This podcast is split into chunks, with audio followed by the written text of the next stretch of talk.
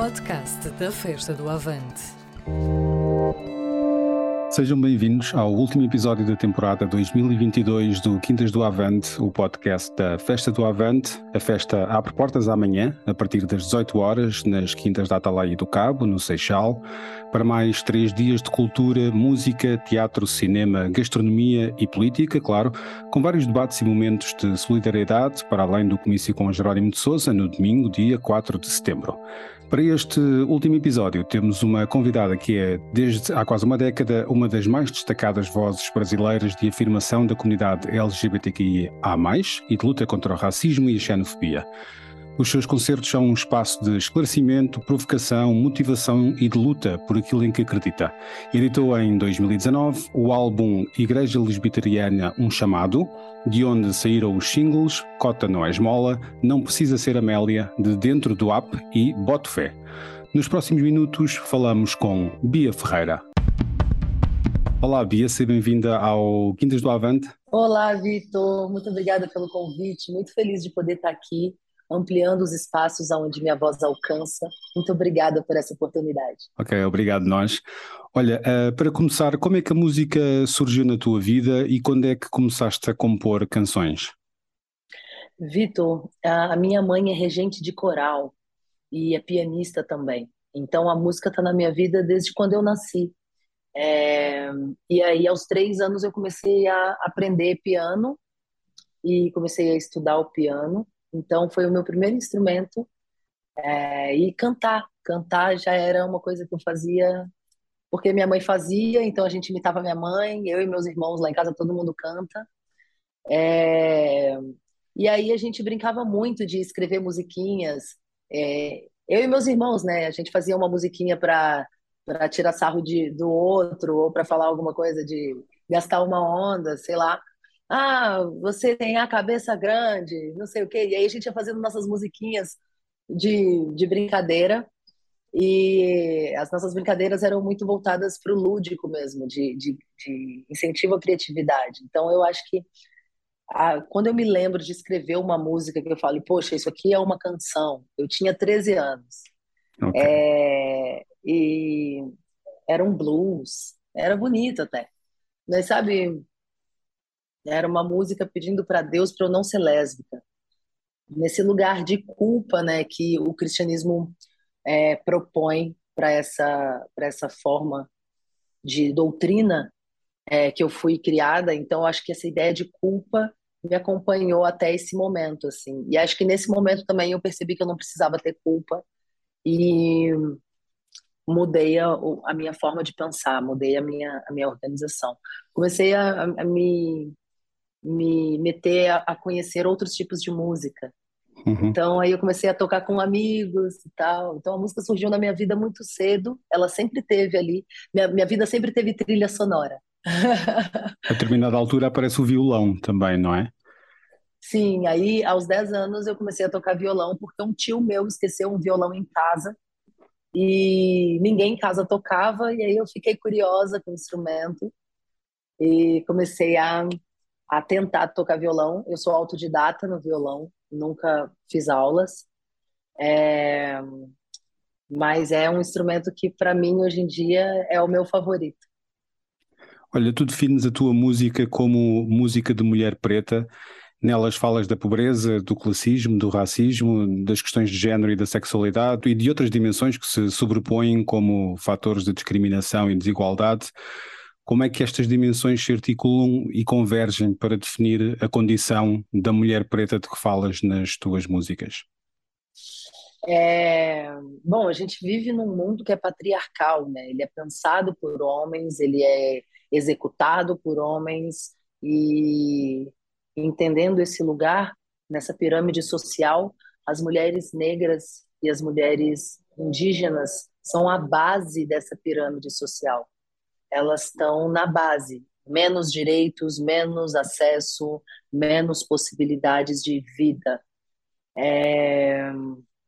E aí, nesse contexto, ser mulher negra atravessa várias uh, intersecções até, até se conseguir um, um, lugar de igualdade. Então, quando a gente pensa em igualdade eh, de gênero, A gente pensa em igualdade de gênero, mas a gente precisa pensar isso de uma forma racializada. Porque se, se tiver bom para a mulher negra que está na base dessa pirâmide, vai estar bom para todo mundo que estiver acima dela.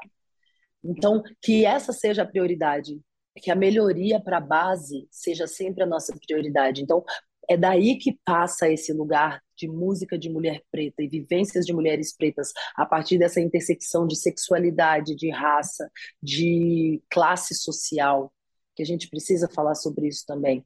É... Então, eu acho que quando a gente entende essa pirâmide, a mulher negra ela passa por todos os lugares de não aceitação e de impossibilidade de acesso por estarem nessa base dessa sociedade patriarcal que a gente vive. Então, acho necessário trazer essas informações, porque eu acho que quem está na base, normalmente, é, a política voltada para eles é uma política de desinformação ou de não informação, porque pessoas que não pensam é, são mais fáceis de manipular.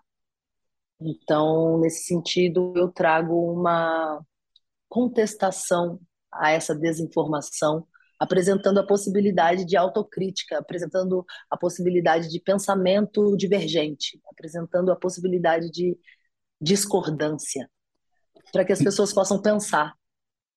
Na verdade, eh, eu penso que há uma deliberada, tu afirma-lo, aliás, uma natureza didática nas tuas canções. Uh, vi inclusivamente uma referência ao facto de usar os princípios de programação neurolinguística na, na, feitura das letras, e é notório, por exemplo, que usas o contraponto entre, entre o facto de determinada realidade afetar negativamente uma camada social e o que isso implica enquanto privilégio indivíduo para outra camada social. Estas coisas estão interrelacionadas e tu falas muito disso. Uh, qual é que é a importância destes elementos mais formais que ultrapassam a, a questão do mero conteúdo? Eu acho que a importância disso é mostrar que uh, há um trabalho a ser feito. A importância disso é mostrar que nós conseguimos sim usar as tecnologias que foram usadas contra nós durante tanto tempo para manipulação de mentes, para conseguir passar informação. É possível sim que nós tenhamos acesso a esse tipo de tecnologia, tanto de escrita quanto de comunicação, para levar informações válidas e coesas é, para as pessoas. Então, quando eu aplico programação neurolinguística na, na, leitura de uma canção, por exemplo, Cota Não É Esmola, que é uma canção que tem quase 10 minutos, e é uma canção que as pessoas ouvem e depois vão lá e ouvem de novo, isso não é por acaso. Isso é porque eu estudei para fazer isso. Eu construí uma forma de narrativa em que as pessoas quisessem continuar ouvindo até o final da história. E isso faz com que a memorização seja mais eficaz. E essa memorização é o que faz a crítica acontecer. Então é importante porque isso é usado nas igrejas, isso é usado pelos políticos, isso é usado pelos jornalistas de telejornais que querem passar uma informação de determinado viés e querem convencer sobre aquilo. Essas pessoas todas estudam sobre isso, só que isso não chega para a massa.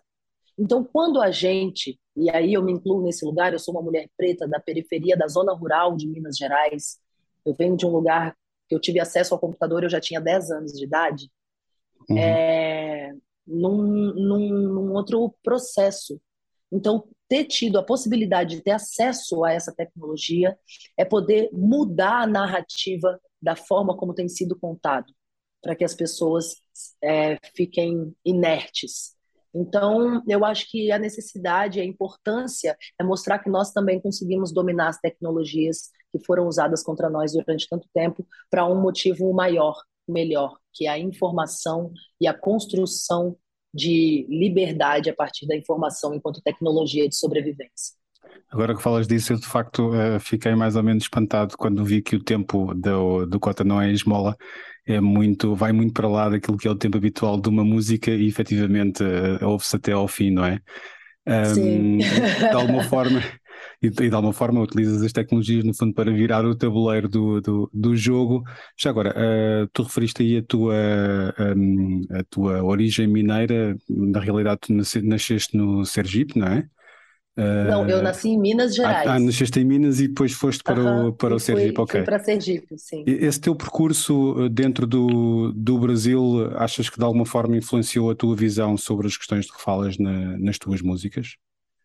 Com certeza, porque é, eu acho muito importante que a gente que trabalha com arte, que a gente se proponha a falar sobre o que a gente vive, que a gente não minta. Porque quando você conta uma história de uma coisa que você não vive, é difícil sustentar depois, né? Porque Uhum. você não fala com sentimento de propri- de propriedade. Então eu costumo falar sobre o que eu vivo. E eu passei muito tempo circulando o Brasil com, com caronas de caminhão e todos os lugares onde eu parava, eu pegava o meu violão, descia, apresentava as canções que eu estava escrevendo, explicava para as pessoas sobre o que eu estava falando, entendia como aquelas pessoas iam receber o que eu estava falando, vivia coisas novas, escrevia coisas novas, ia entendendo qual era a melhor forma de me comunicar com aquelas pessoas com quem eu queria falar. Então, eu construo canção que um juiz vai conseguir entender, mas que uma senhora analfabeta no Brasil também consegue entender o que eu estou dizendo. E Uhum. essa, essa democratização da informação é, só pôde acontecer porque eu estudei o público com quem eu gostaria de falar, que são as pessoas que vêm de onde eu vim, que vivem como eu, como eu vivo, que, que tiveram menos oportunidade que eu ainda, porque eu ainda tive a oportunidade de ter acesso à educação, a, a, a, ao incentivo à, à cultura, que é uma coisa que muita gente não tem. No Brasil, mais de 40 milhões de pessoas passam fome. Então, é difícil que a gente consiga entender isso. As pessoas estão morrendo de fome. Então, Hum. ela não tem tempo de pensar. Ela está tentando conseguir a comida. Ela não tem tempo de pensar. Ela tem que trabalhar 12, 15 horas por dia. Ela não tem tempo de pensar. Como é que eu vou falar com essa pessoa? Como é que ela vai parar para me ouvir? Então, eu acho que durante esses meus percursos e viagens, é, tocando na rua, tocando nos ônibus, nos metrôs, é, nas escolas, eu fui aprendendo como me comunicar, como é que eu gostaria de falar, como eu gostaria que essa informação chegasse para as pessoas. E aí eu acho que tem, tem surtido efeito. É, Cota não é esmola, é leitura obrigatória para o vestibular da UNB aqui no Brasil, que é a. Universidade de Brasília, e está presente em livros de primeira a quarta série de ensino é, de história. Então, a gente tem conseguido construir uma narrativa num lugar onde nós consigamos explicar para crianças a importância da inclusão social, a, inclu a, a, importância de dizer não ao racismo, a importância de dizer não à xenofobia, como é que a gente vai tratar o nosso amigo imigrante que está vindo para cá. Uhum. Porque isso é importante que a gente fale. Porque fronteiras são políticas. O mundo é de todos. Fronteiras são políticas. Então, como a gente vai receber essas pessoas que vêm? Eu acho que através da minha canção eu consigo chegar na mente de crianças, por exemplo, e criar cidadãos que, que vão ser menos cruéis, sabe? Uhum, uhum. Eu acho que a informação certo. liberta. Olha, já agora eu acho que esta pergunta é mais ou menos incontornável, porque o Brasil é, é, um, é em si mesmo um mundo de, de, artistas, de gente muito importante da cultura a nível mundial e não apenas no plano da, da lusofonia. Quem foram os teus, ou quem são os teus guias na, na música, no sentido de que influenciaram não só nas, na música, mas também na, nas próprias letras, nas, na forma como escreves? Nossa, eu ouço muito Racionais MC, maior grupo de rap existente na história brasileira. Ok.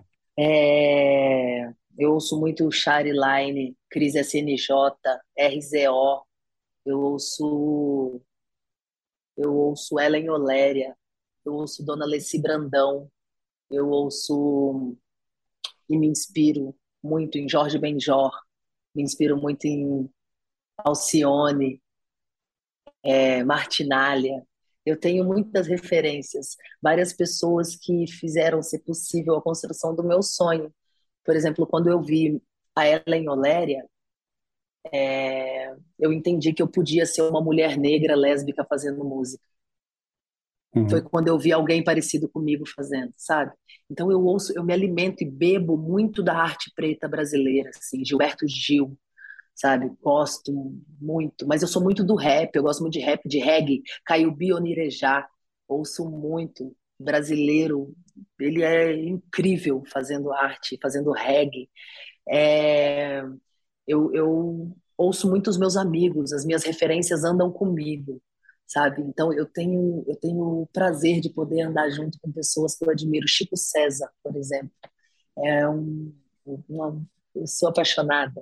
Então eu acho que a arte preta brasileira construiu muito do que eu entendo como ser uma mulher preta na arte, posicionamento artístico e de o que, que eu queria falar, como eu queria falar eu ouço muito essas pessoas e, e me constroem. Dona Elza Soares, para mim, é, é a maior que temos assim na música brasileira e é a voz do milênio. Ela é uma mulher que me inspira. Eu vivi a Dona Elza Soares num musical que conta a vida dela. Tive a oportunidade de ser assistida por ela viva fazendo esse musical. É, então foi muito bonito, eu fico muito feliz e honrada por isso também. Então, eu acho que as minhas referências eu tive a oportunidade de, de encontrar e de ser contemporânea a elas, assim. Isso para mim é motivo de muita honra. Olha, e já agora obrigado pela lista de, de, que, tu, que, tu, nos deixaste aqui de artistas que são as tuas influências, até porque alguns deles em Portugal não são tão conhecidos assim, e penso que também é um bom contributo para que nós possamos ir à procura desses artistas. Já agora, uh, falando aqui da sonoridade da Bia Ferreira, que navega alguns ali entre o rock e o reggae, é uma opção estética que surgiu por acaso, ou tu já referiste que, que está entre as tuas influências, mas em que medida é que também tiveste em conta eh, o, o, o reggae pela forma como ele cola bem com as tuas letras, ou escreves as tuas letras para colarem bem com o reggae? Uh, como é que isto surgiu? Olha, eu normalmente escrevo as músicas é, pensando como é que eu vou cantar. Então, durante muito tempo, o reggae foi uma influência muito uh, latente nos meus ouvidos. Então, eu, eu tenho muita, muita influência do reggae. Ultimamente, eu tenho ouvido muito rap. Agora, em outubro, eu lanço um disco de rap. E aí, uh, eu tô, tô vindo numa outra lógica, mas também é, tem funk, funk soul, tem uh, um, um, sei lá, alguma coisa de música brasileira, tem muito de música brasileira, de samba, de muita referência de percussão, muita. É, eu acho que a música é preta, né, Vitor? O Sim, berço da música, o berço da música é, é, é, é negro. A raiz de tudo que se toca no mundo veio de África. E entendendo esse lugar, é, conseguir implementar e, e, e fazer essa alquimia musical de música preta, eu acho que é o meu desafio, assim, é o que eu gosto de sentar e falar, ah, vou tentar fazer. Então eu tenho muita referência do reggae, durante muito tempo o reggae foi muito muito influente aqui, mas ultimamente tem sido rap, aí eu tô misturando rap e reggae, aí soul, aí um jazz, aí um, uhum. um, vocal diferente, uma, uma percussão ali, uma bateria diferente. Acho que a minha banda que toca comigo em Portugal é uma banda de brasileiros. E aí isso, isso me, me ajuda também a manter essa ideia de sonoridade. É, e, mas eu acho que é uma alquimia de músicas diversas com base preta, sabe? Com base em África. Então, do soul ao jazz, ao blues, ao rap e o reggae, samba e tudo que for preto, a gente está botando no meio dessa alquimia aí para ver o que dá. E vai tudo aparecer no teu próximo disco que vai ser lançado então em breve, não é? Queres destapar um bocadinho vai. mais o véu sobre esse trabalho? Ai, é um disco duplo, são 21 canções. Esse disco é dividido em duas partes. A Igreja Lesbiteriana entende o afeto e a informação enquanto tecnologia de sobrevivência para pessoas lesbiterianas que uhum. vivem no Brasil, que é o país que mais mata essa população no mundo. Mesmo sem estar em guerra e mesmo sem ser proibido ser LGBT aqui, esse é o país que mais mata essas pessoas no mundo. Então, a gente entende o afeto e a informação enquanto tecnologia de sobrevivência. Então, esse disco de 21 faixas vem dividido em duas partes: o afeto E aí eu tenho uma parte só falando de amor, música para ouvir com o namorado, com a namorada, com seu amor, ser bem feliz. E uma outra parte trazendo informação e pensamento crítico, que é a parte de rap. E é uma parte que eu trago textos mais densos, com conceitos um pouco mais densos, é, mas apresentando a ideia de rap com uma roupagem de boom bap, uma roupagem de gospel, de soul, uhum. É, trazendo essa, essa outra cara da Bia Ferreira, sem o violão, com mais com uma banda acompanhando, mas eu, eu não toco nesse, nesse, nesse disco. Então, apresentando uma outra faceta desse lugar de artista que eu gosto de experimentar. Assim. Então, tá bem curioso. Eu fiz o pré-lançamento agora recente desse, desse álbum. Fiz um show exclusivo aqui no Brasil e foi muito bonito. Foi um teatro grande, foi sold out e conseguimos fazer um espetáculo bonito. É, eu estou ansiosa para poder apresentar isso também aí para os lados de Portugal. Olha, eu por acaso tinha, sai tinha uma questão preparada uh, sobre qual é o lugar, e neste caso a função do amor nas tuas canções e na tua obra. Tu já disseste que metade do teu próximo disco vai ser sobre, sobre o amor, mas uh, qual, é o, qual é a função que lhe dás no, no teu trabalho? A função do amor é a cura. Porque se a gente acorda todo dia para uma batalha que já está posta, que já está dada, se você não tiver a cura, você só vai se ferir mais até morrer. Então o amor, ele está nesse lugar de cuidado, de humanização de si mesmo.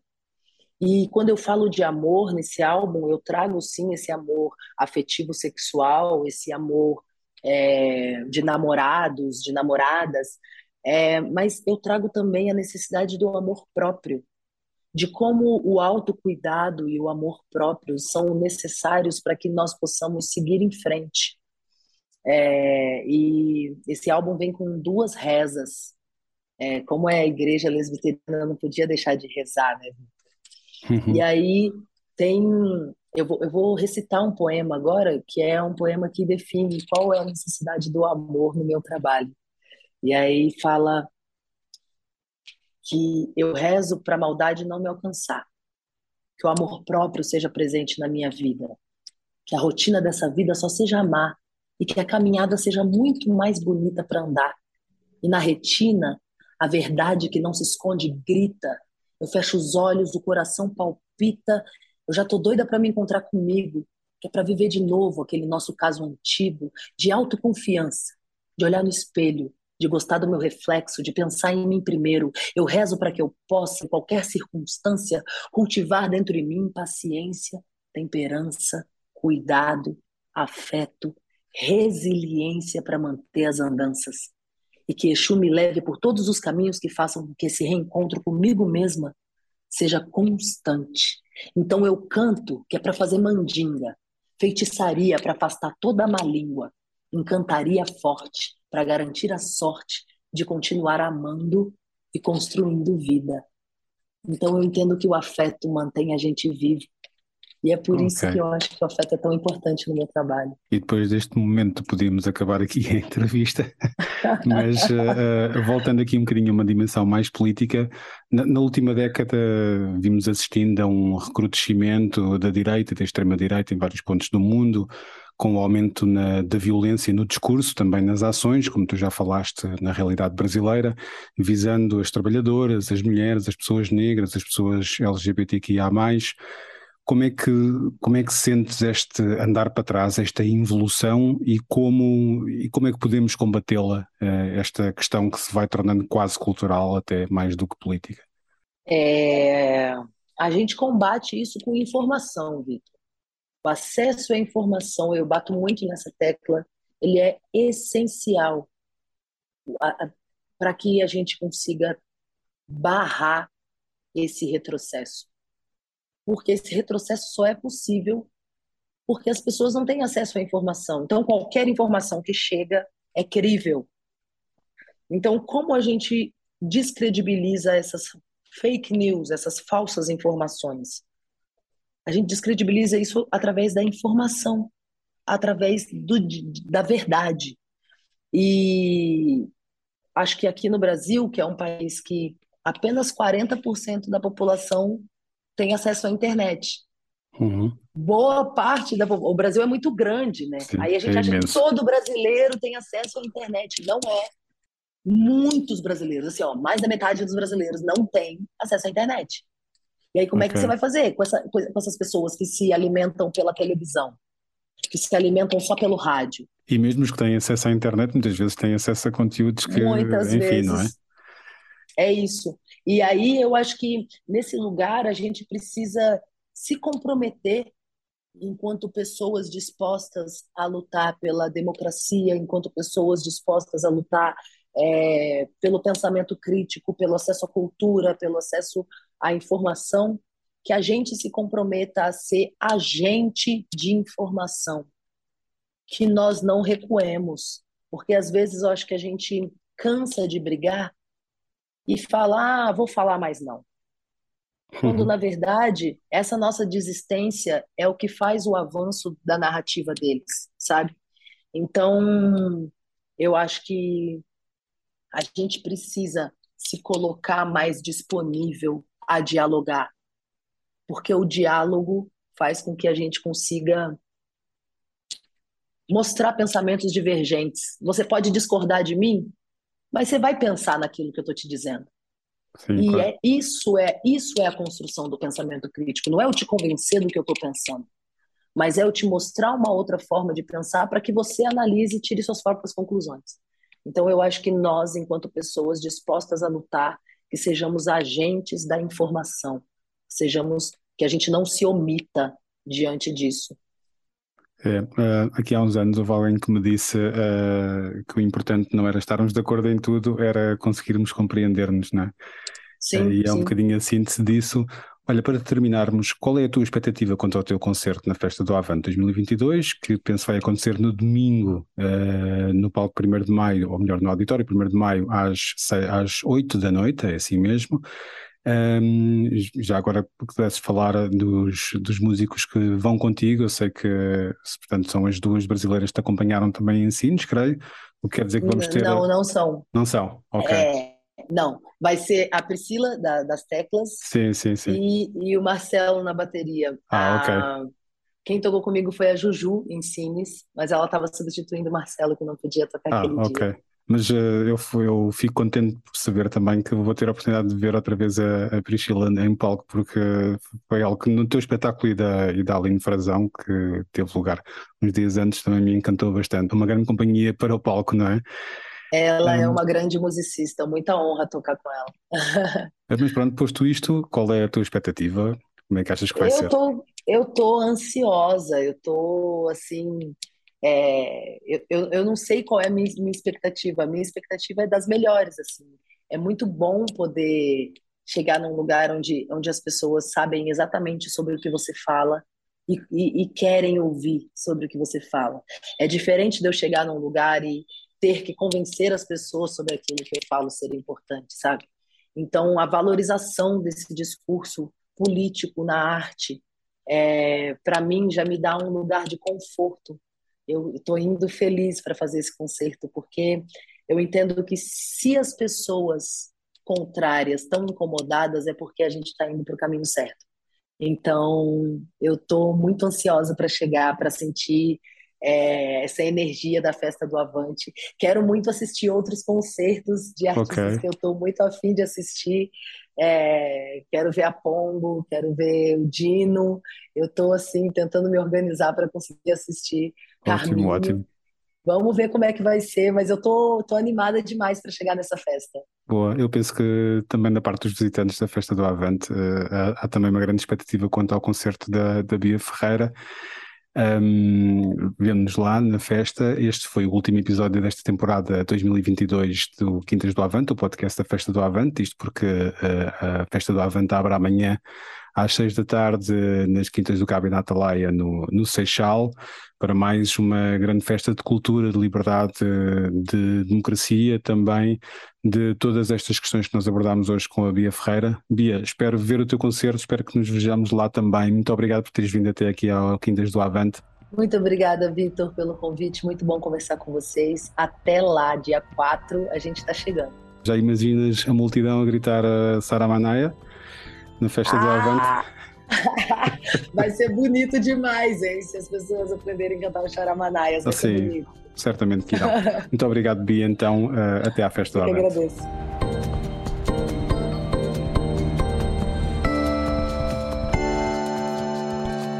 As Quintas do Avante, o podcast da Festa do Avante.